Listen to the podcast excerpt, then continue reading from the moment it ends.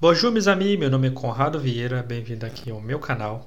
Eu sou microbiologista e aqui a gente conversa sobre microbiologia e também sobre conteúdo food safety.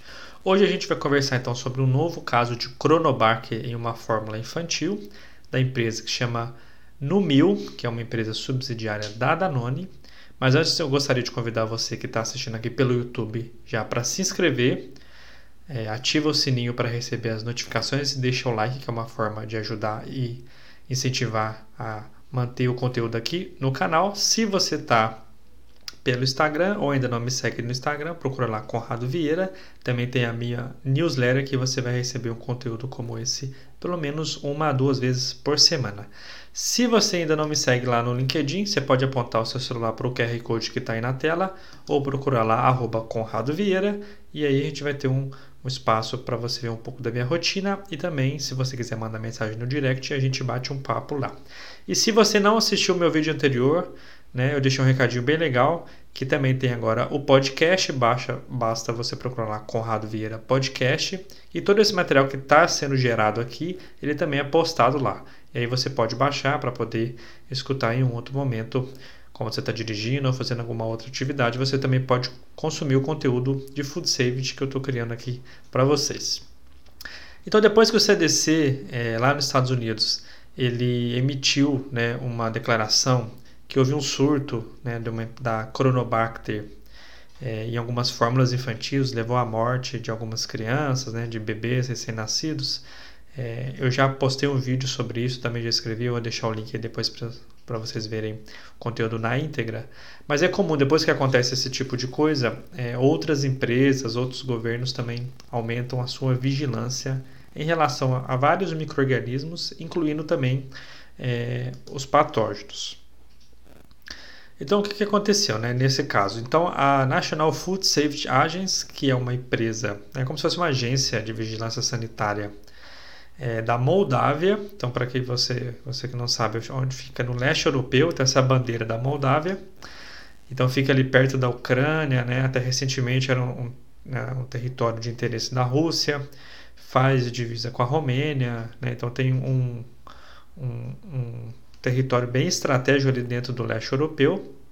Então, essa agência, que é semelhante à Anvisa aqui no nosso Brasil, determinou o recolhimento do produto, que é o Nomil, que é um leite em pó mais fortificado, destinado a crianças nos primeiros dias, primeiros anos de vida, uma forma de suprir um pouco o, o, a, o leite materno.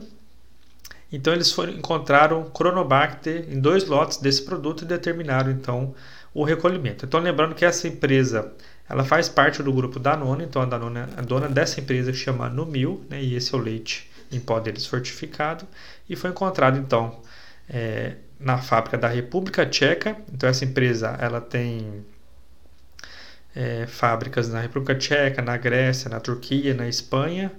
E aí nessa fábrica da República Tcheca foi encontrada a presença então de Chronobacter. Não houve nenhuma morte, né, não houve nenhum surto, nenhum caso de infecção, mas essa agência da Moldávia determinou então o recolhimento como forma preventiva né, que não tenha nenhum risco para os consumidores.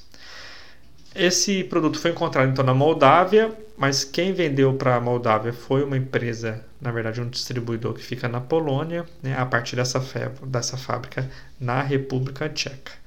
É, essa agência então nacional fez essa determinação é, e de acordo com, República, com o governo da República Tcheca, então onde fica a fábrica, né, que eles têm um sistema rápido de notificação em casos de suspeita de infecção por alimentos ou outros tipos de doenças, que foi encontrado o Cronobacter na indústria, não revelou o ponto de contaminação, né, se foi matéria-prima, se foi algum ponto de contaminação ambiental, mas ainda não, não falou nada.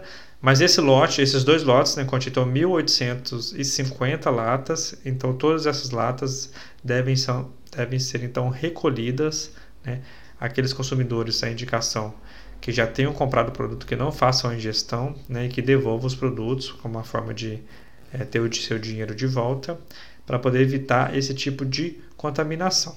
E o que, que acontece com a Cronobacter, né?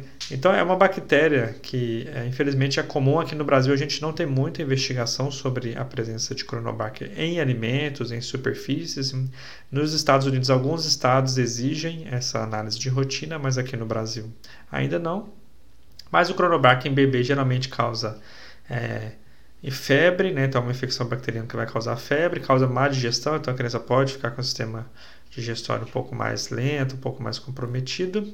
Muito choro, né? É, normalmente o bebê ele não sabe muito expressar onde está com dor, então é muito comum choro.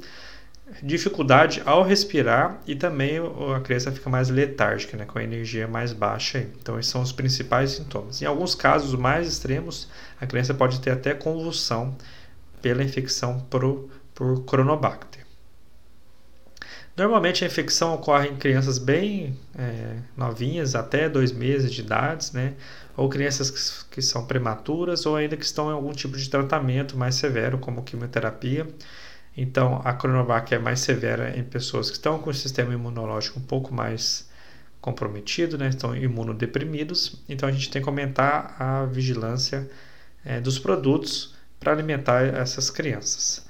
Bom, o assunto hoje era bem rapidinho, era mais para comentar mesmo que né, quando um tipo de notícia desse, dessa acontece, vários órgãos né, no mundo inteiro e empresas aumentam sua vigilância, então agora vai começar a aparecer alguns casos, como no caso da Danone, da, do Kinder Ovo, que apareceu salmonella, depois foi encontrado em outros produtos, e a mesma coisa agora a gente está vendo para o Cronobac. Bom, então aproveita aí para se inscrever, deixa seu like, ativa o sininho para receber notificação, me segue lá no Instagram, assina a newsletter e também favorita o podcast para você sempre acompanhar esse conteúdo. Um abraço e até o próximo vídeo.